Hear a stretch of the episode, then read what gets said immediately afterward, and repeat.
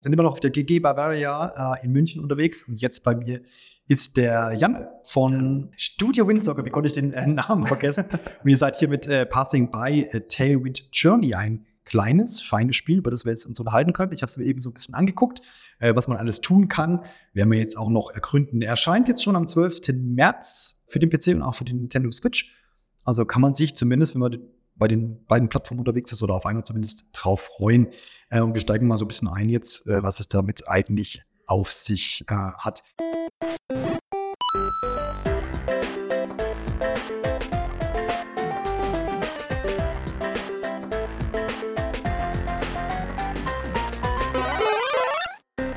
In welcher Rolle äh, bist du denn eigentlich jetzt tätig für euer Studio? Was übernimmst du ähm, bei der Entwicklung des Spiels? Letztendlich sehr vieles. Wir sind ja aus einem Studentenprojekt entstanden ja. und da hatten wir am Anfang alle möglichen Schuhe an.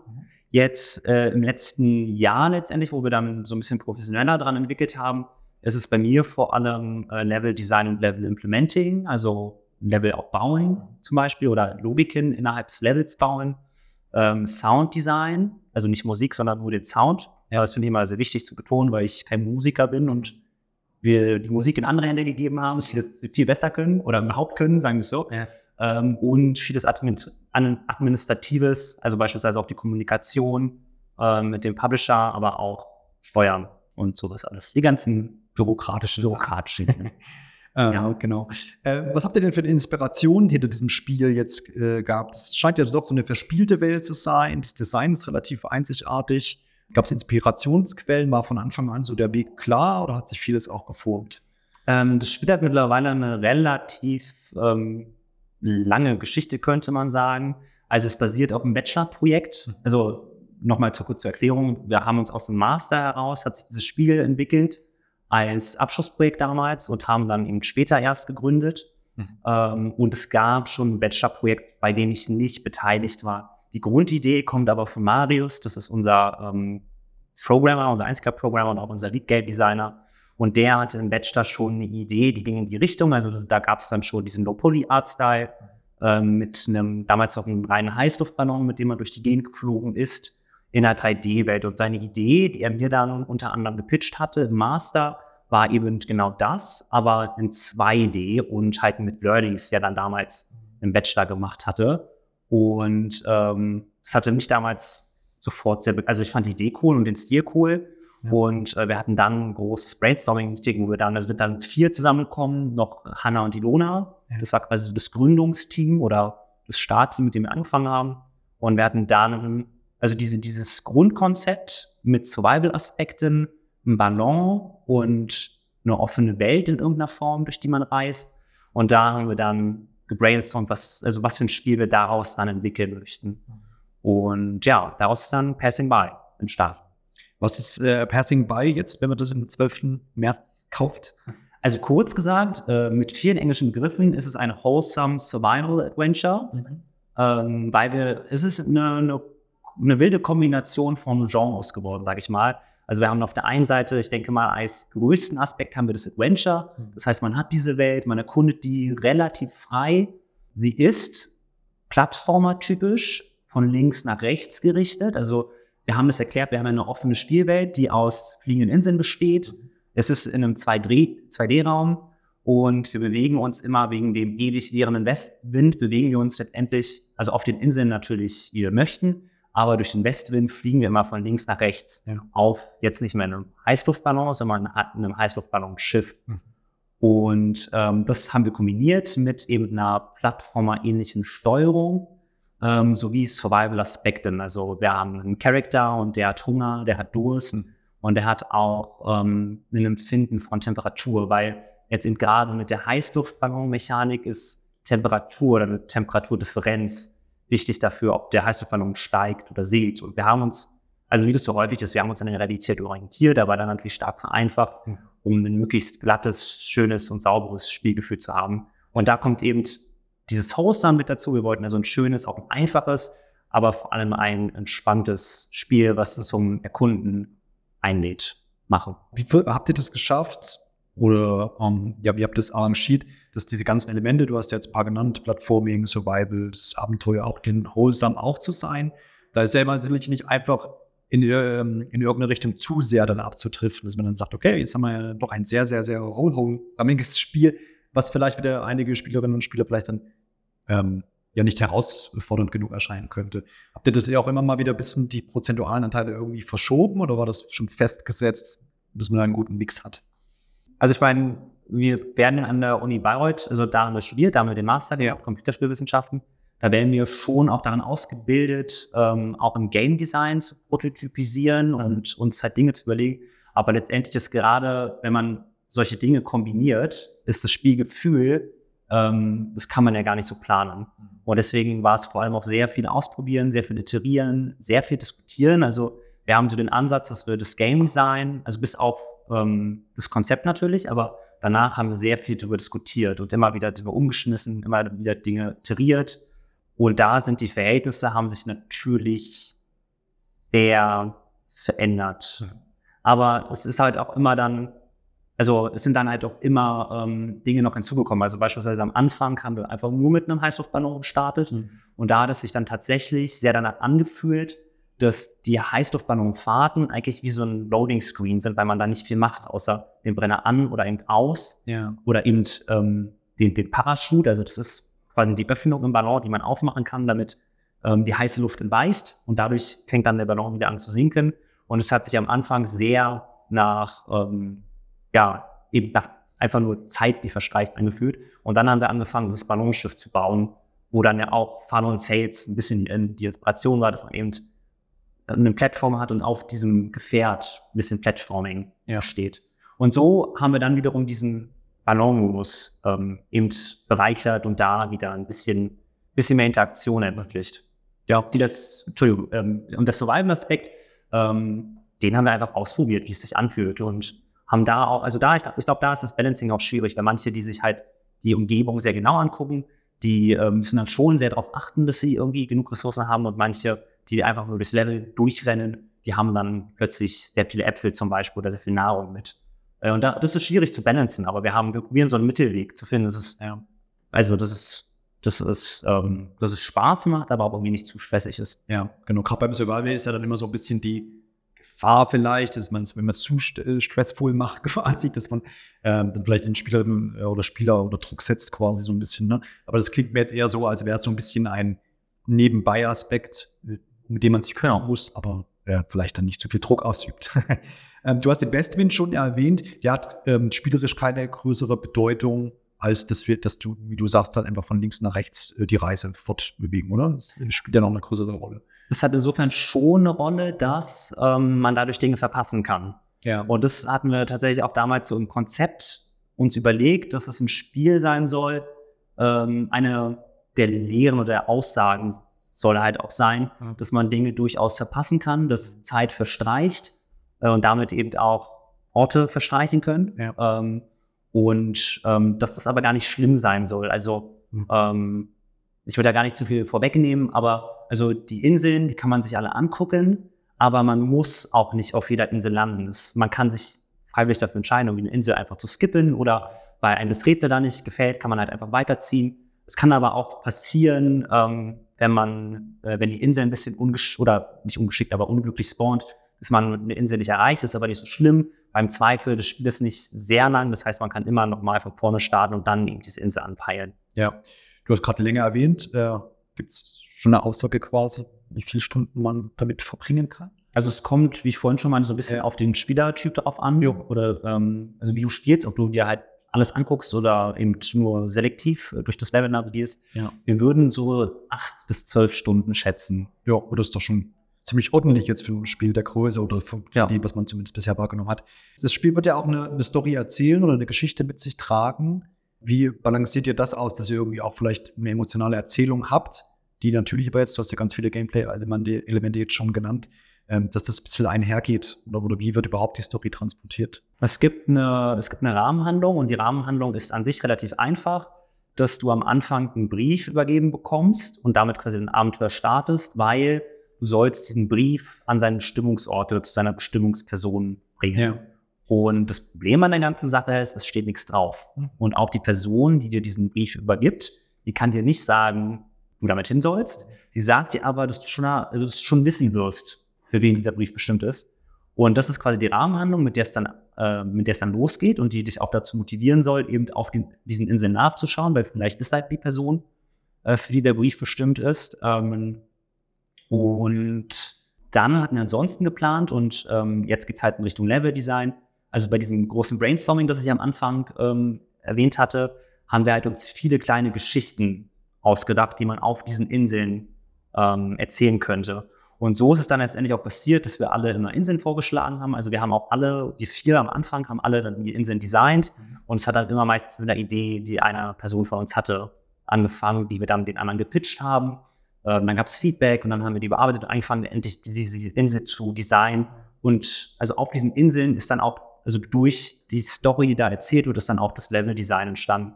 Und das ist so ein bisschen der Kerngedanke, dass auch hinter diesem Wholesome, dieser, dieser Wholesomeness, dass man eben viele kleine Inseln hat, auf denen kleine Geschichten erzählt werden, die in sich auch abgeschlossen sein können. Also es gibt auch ein paar, die ziehen sich über verschiedene Inseln. Das ist dann eine Sache, die kam dazu, als wir nochmal damit angefangen haben, das Spiel zu entwickeln, ja. so im professionellen Sinne.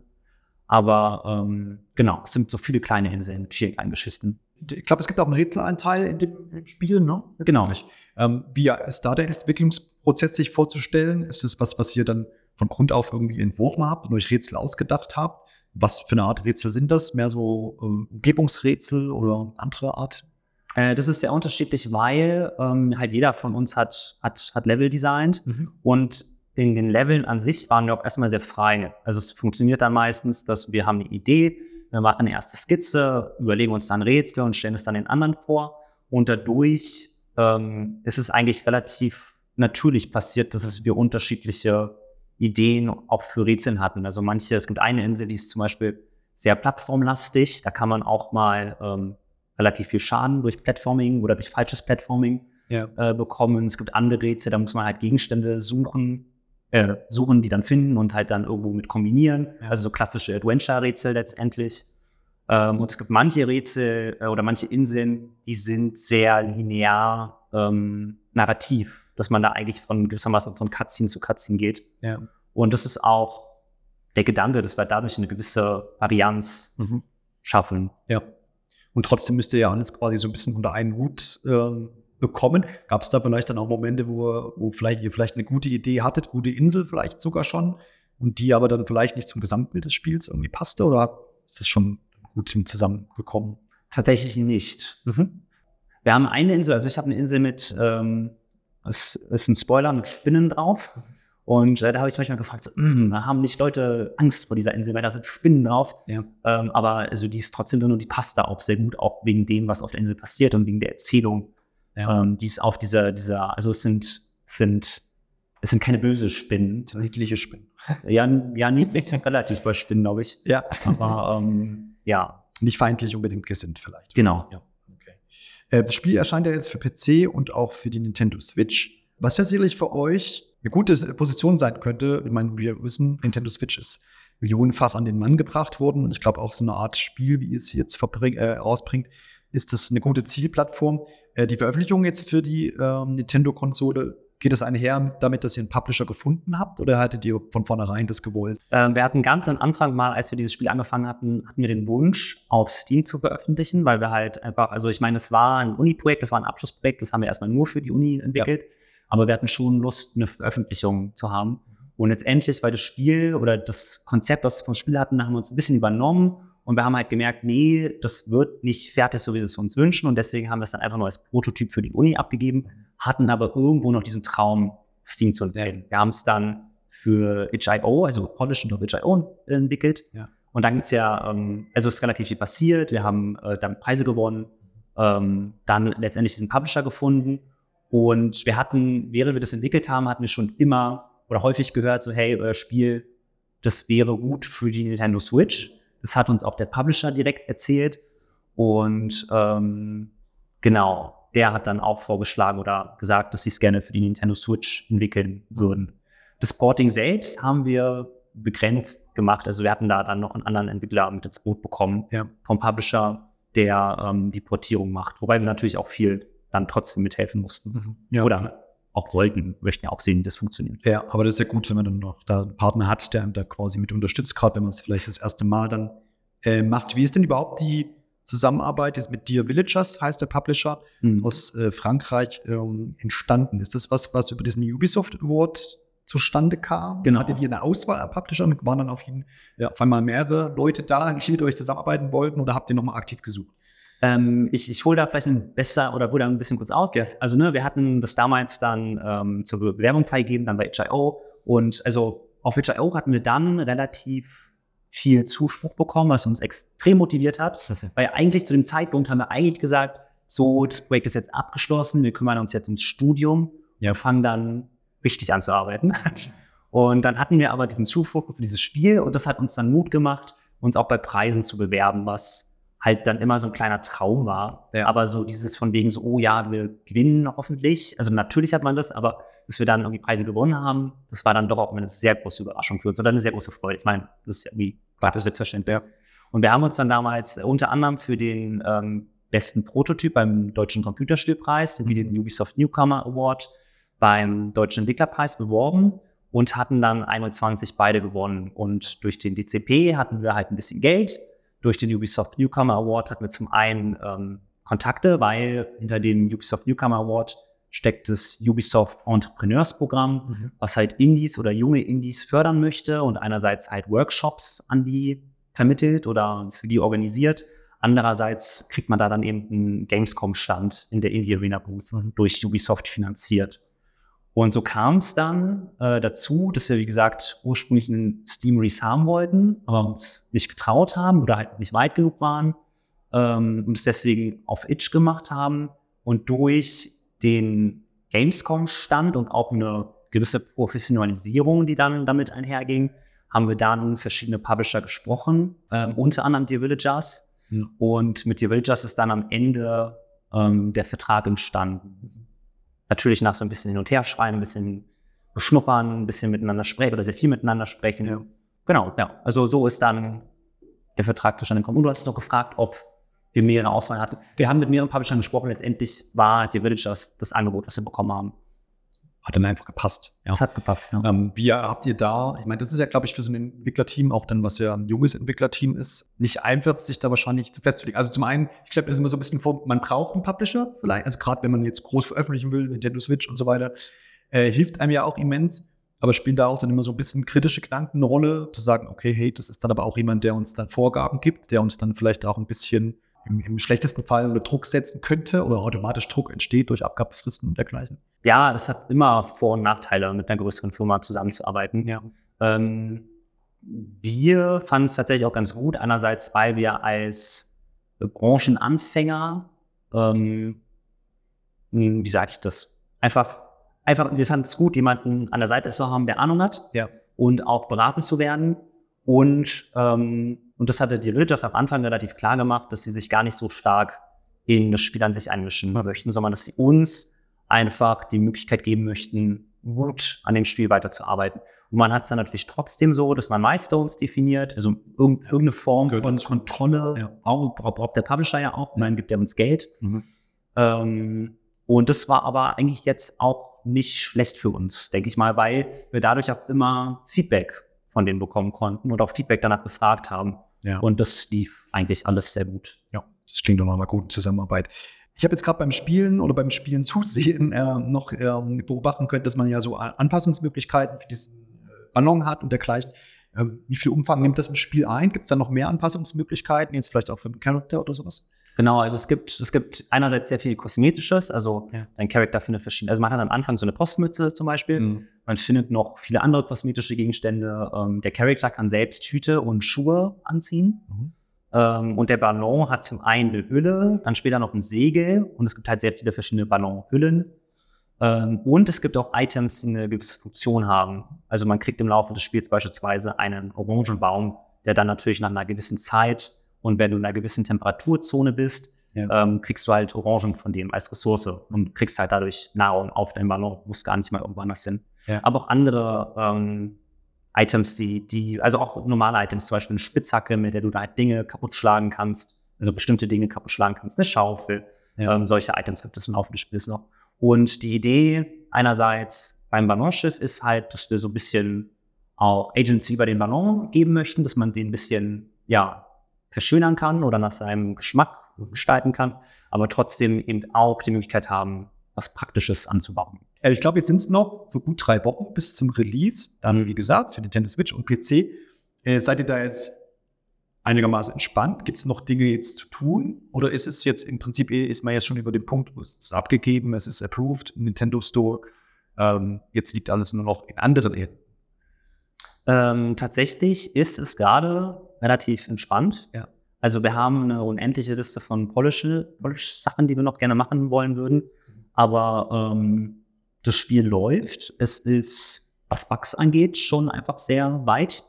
Deswegen haben wir eigentlich keine großen Bedenken, dass irgendwie noch große Bugs ins Spiel kommen. Ja. Nee, aktuell, also ist es trotzdem immer viel zu tun. Und das Ding ist ja, ähm, es geht allen SpielentwicklerInnen so, man möchte eigentlich möglichst viel noch in die Day Zero Version reinbekommen, auch was Polishes angeht. Und deswegen haben wir natürlich viel Stress, aber wir haben auch keinen Stress, wenn nichts brennt. Ja, ja, das, das klingt doch gut und vor allem gesund. Ähm, könnt ihr euch dann jetzt nach Veröffentlichung und hoffentlich einer kleinen Party oder größeren auch ein bisschen Urlaub sozusagen? Und das steckt ja schon wieder in weiteren Projekten, wo ihr gar nicht wegkommen könntet. Du musst, glaube ich, noch Studium fertig machen, hast du Ich, gesagt. ja, ich, ich muss noch das Studium fertig machen, die Masterarbeit. Ja. Ähm, dafür ist auch Zeit angedacht. Also ich werde mich erstmal sehr zurücknehmen Ja. ähm, nach dem Projekt. Ähm, ansonsten ist erstmal ähm, noch eine, für einen gewissen Zeitraum Zeit geplant, um halt Support liefern zu können und um eventuelle Bugfixes, die halt immer aufkommen, weil ne, wenn ein Spiel rauskommt, also bei der Konsole ist es weniger problematisch, aber auf dem PC, es gibt so viele Systeme, da können einfach noch Bugs, technische Bugs entstehen. Ja. Und dafür haben wir einfach einen Support-Zeitraum eingeplant, in dem wir da sein oder in dem wir da sein wollen Ja. und Dinge fixen können. Oder, was natürlich am schönsten wäre, wo wir noch ein bisschen Polish reinmachen können. Ja. Danach müssen wir nochmal schauen, Ja. wie es dann weitergeht. Ja, aber für euer, euer Studio soll schon in der Form so noch bestehen oder macht ihr das schon jetzt irgendwie auch abhä- abhängig von dem Erfolg des jetzigen Spiels? Mm, Es ist schon auch abhängig davon, auch weil, das hattest du in einer der letzten Gastfolgen, die Branche gerade Ja. sehr schwierig ist und deswegen, also wir wollten uns den Druck nicht machen, zu sagen, okay, das muss jetzt sofort laufen. Ähm, die Firma wird auf jeden Fall offen bleiben. Ob wir danach direkt ein zweites Projekt entwickeln Mhm. oder, ähm, oder halt Aufträge machen, das Ja. ist ja auch sehr häufig, oder halt äh, doch vielleicht was ganz anderes machen. Das, das ist noch offen, das werden wir, denke ich mal, in den Wochen nach Release besprechen. Ja, ja. Das klingt doch gut. Dann danke ich dir für die Ausführung und äh, für das Gespräch. Ich bedanke mich ebenso. Vielen Dank. Danke, danke.